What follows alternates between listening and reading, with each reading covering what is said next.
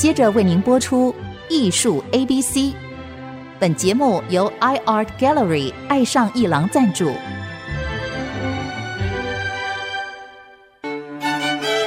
Appreciation, buying and collection。艺术 A B C，艺术入门的三部曲，艺术收藏的必修课，让您成为品味出众的艺术鉴赏达人。您的家成为风格独具的私人美术馆，实时与艺术之美对话。艺术 A B C，陆杰明主持。各位听众，大家好，这里是 IC 之音竹科广播 FM 九七点五，陆杰明老师的艺术 ABC，我是代班主持人郑志贵。我们今天啊来继续谈一个话题，就是从十月份开始啊，到明年的三月份，故宫博物院有一个展览，长达五个月份啊。那么这个展览就是晚明文人王世贞与他的志业。那以王世贞作为关键字，然后画一个圆，这个圆呢有包括当时的文学、当时的艺术，艺术当然包括了书和画，还有其他的工艺啊，例如说緅丝啊，例如说漆器啊，还有许许多多的啊那些包括造园、呃制园等等。那么这个王世贞呢，我们之前提到过，他就是在《古文观止》最后最后晚明的文章里面提到了有一篇。蔺相如完璧归赵论的那个作者啊，他是一个很有趣的人，也是一个知识面很广，并且呢，艺文生活非常丰富的一个人。那么这个人物呢，虽然说不上是多么了不起的大艺术家，可是他是一个有名的艺评家，他是一个。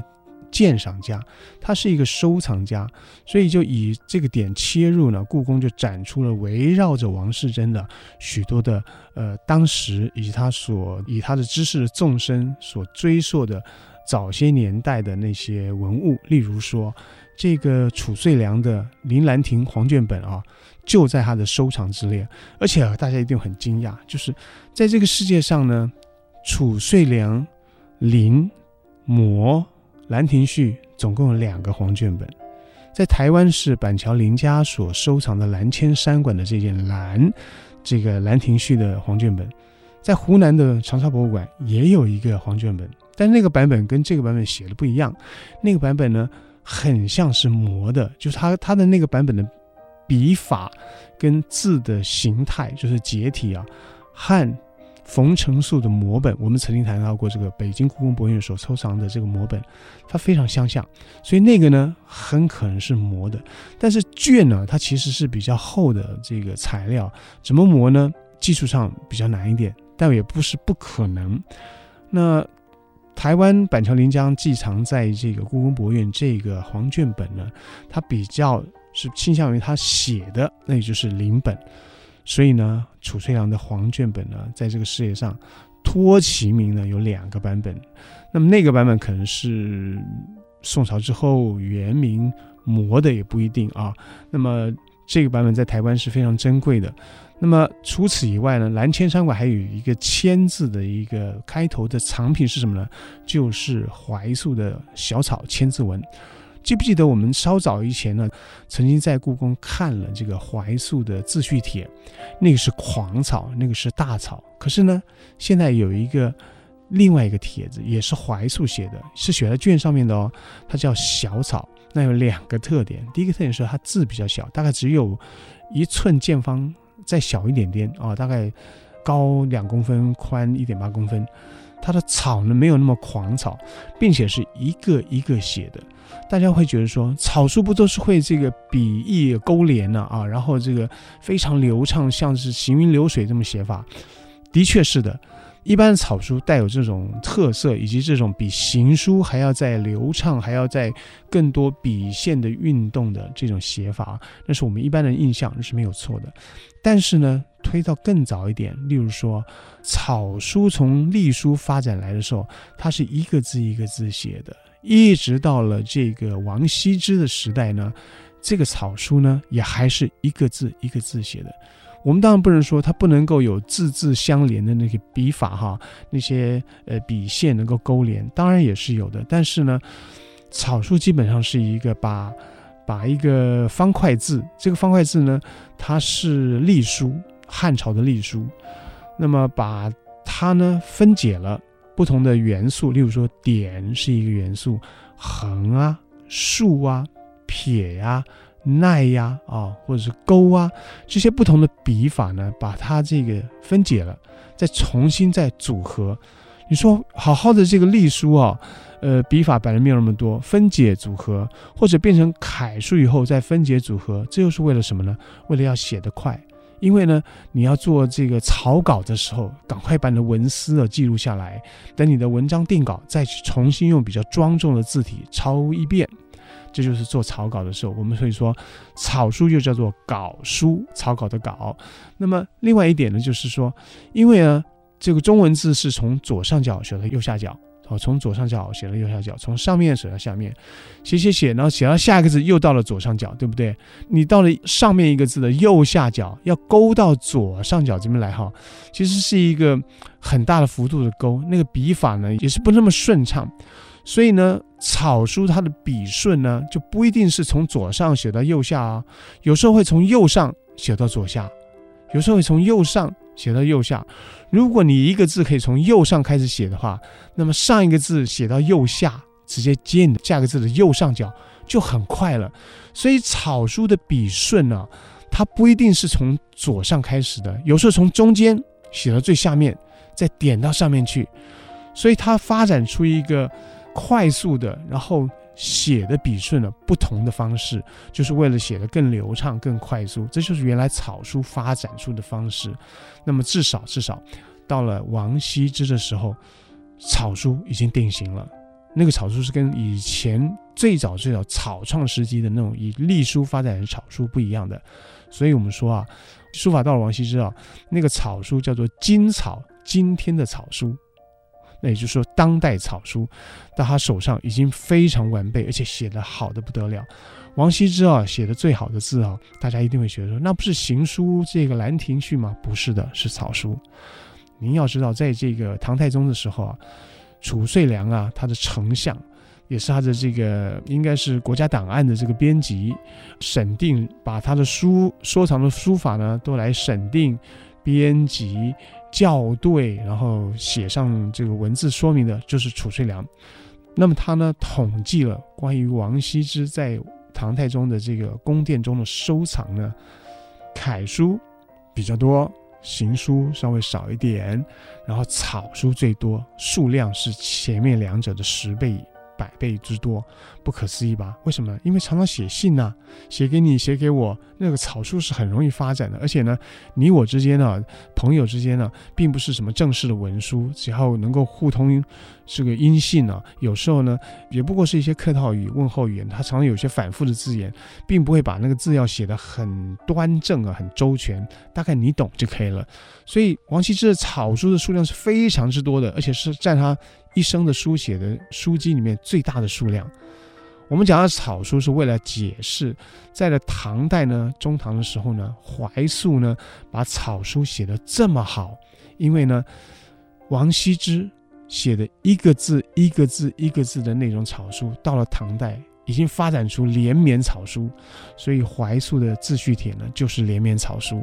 这个连绵草书，其实在王羲之的儿子呢王献之的笔下已经流露啊，非常的成熟了。所以我们说草书有两个脉络，一个呢就是王羲之的精草，一个字一个字写得非常理智，非常的停云理智的；一个呢是非常潇洒、很耍帅的王献之的那一路连绵草。那么怀素的自序帖。就是从王献之的连绵草这一路下来的，写到等于是狂草。可是怀素另外一件草书，这叫小草千字文，却是比较接近王羲之那一路的。所以各位，草书到了唐代，那简直在怀素的笔下，有的狂草、大草，有着小草千字文一起出现了。我们休息一下，待会再谈。现在故宫正在展出的兰千山馆的千怀素小草千字文。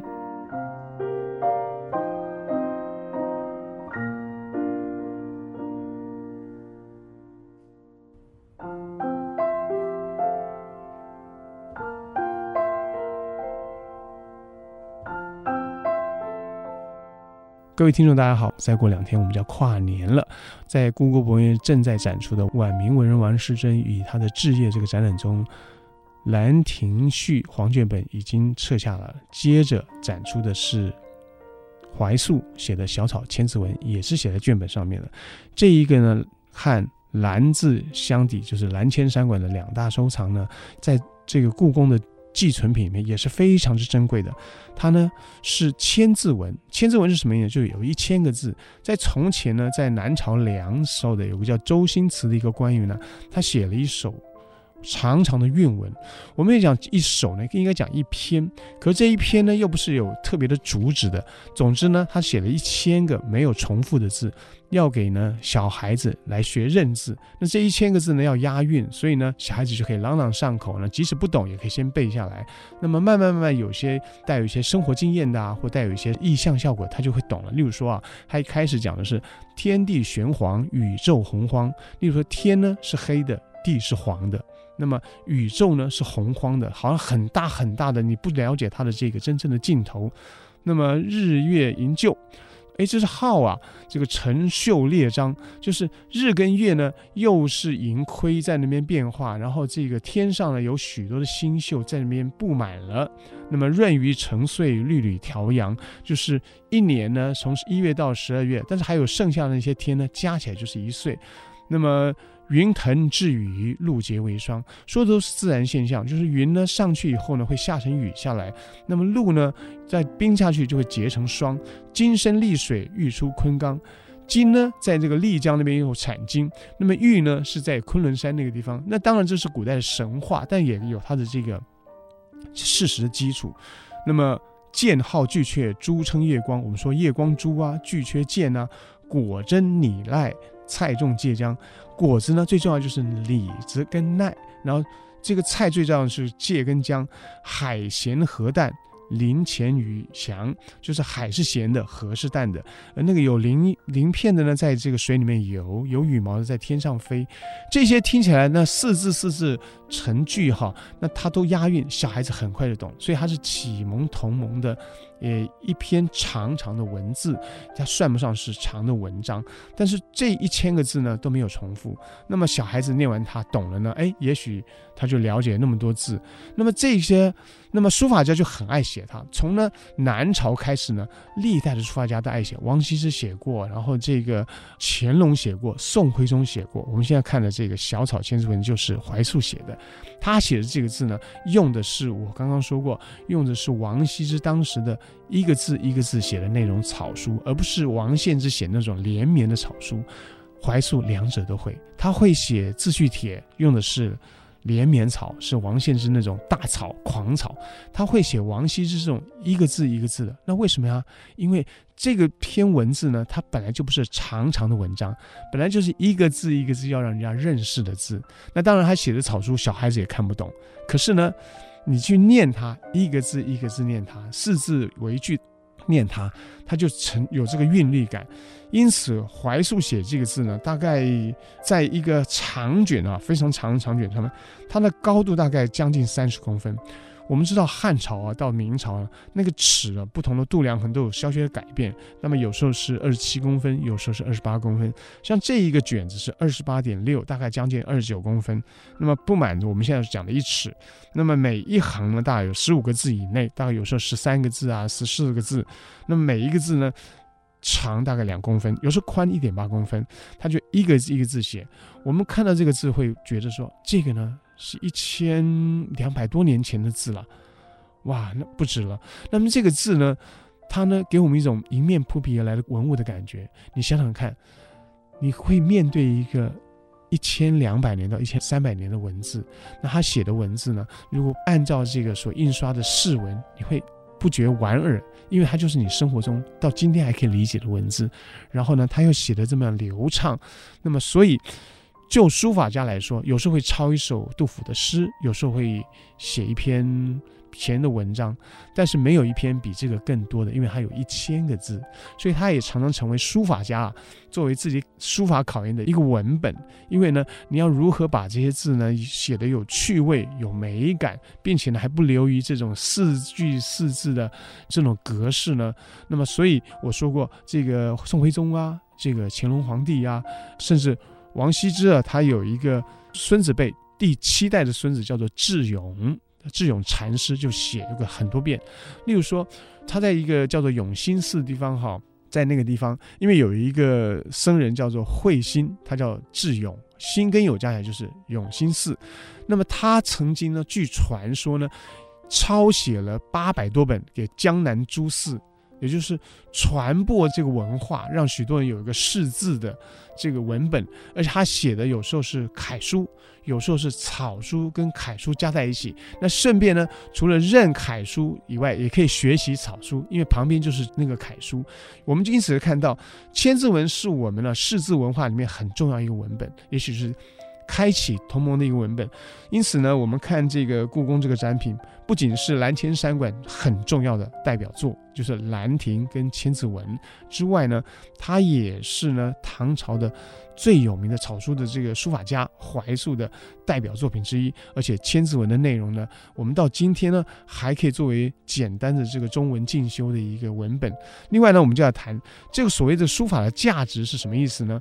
那我们谈到这个《兰亭序》啊，它大概我们就作为一个对照，也再提一下。《兰亭序》呢，它大概有三百二十个字。王羲之写这个文章的时候呢，就谈的是一个在春天的时候出去郊游，大家饮酒赋诗的书写怀抱的一个情景。所以有人说它叫《兰亭集序》，因为是集会写的一篇叙述的文字；甚至有人说叫《兰亭前序》，因为后面呢还有一篇跋文，为的是要把这个大家所做的诗歌呢。把它作为一集，所以这是一本集，叫做诗集《兰亭诗集》。前面有一篇序，就是王羲之写的《兰亭序》。这个序呢有三百二十四个字，那么它的价值是非常高的。那么如果呢？故宫博物院的院长说：“依照这个约要退还给这个藏家，那藏家当然要自己保存它，是一件不容易的事情，因为它的条件呢，它的脆弱程度。那么如果呢，有外国的博物馆很愿意收藏它，我们国内的法令并没有禁止多少年的文物不能出去。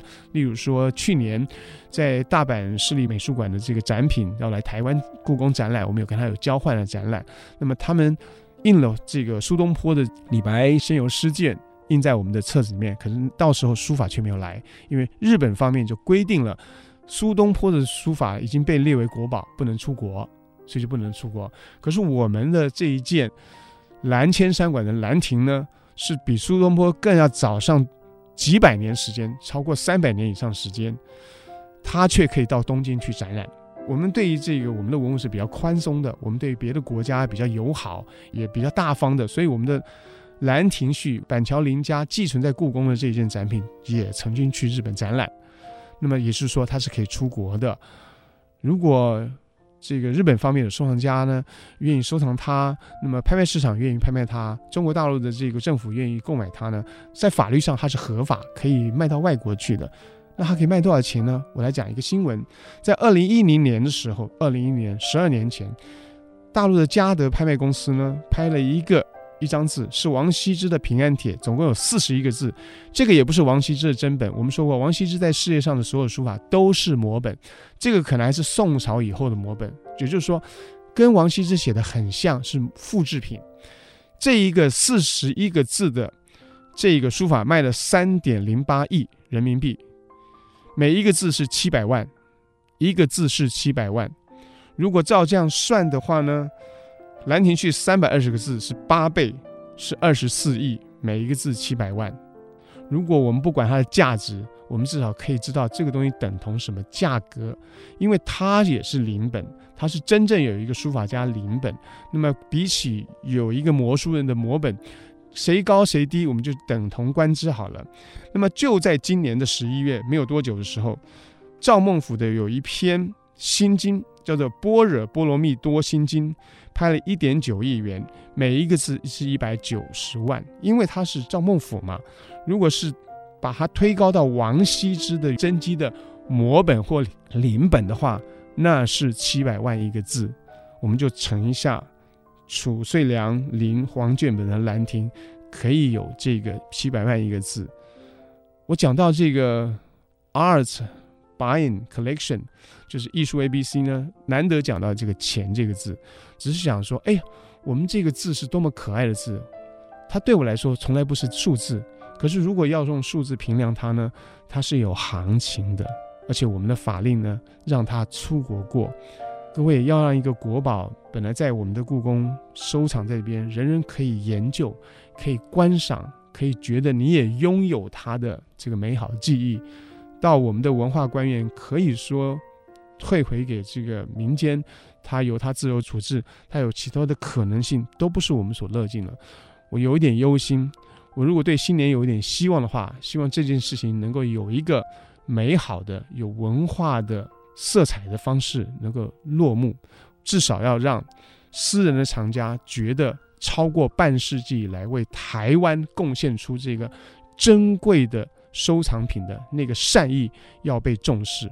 不管民间，不管官方，都应该对板桥林家至上敬意。我多么希望这件事情在我睡了一觉跨年之后，觉得哎，一切又变得如此美好。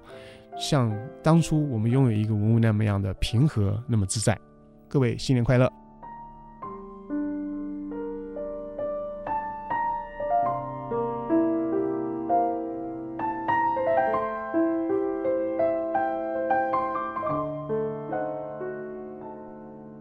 以上节目由爱上一郎赞助播出，放松心情，静静体会艺术的美好。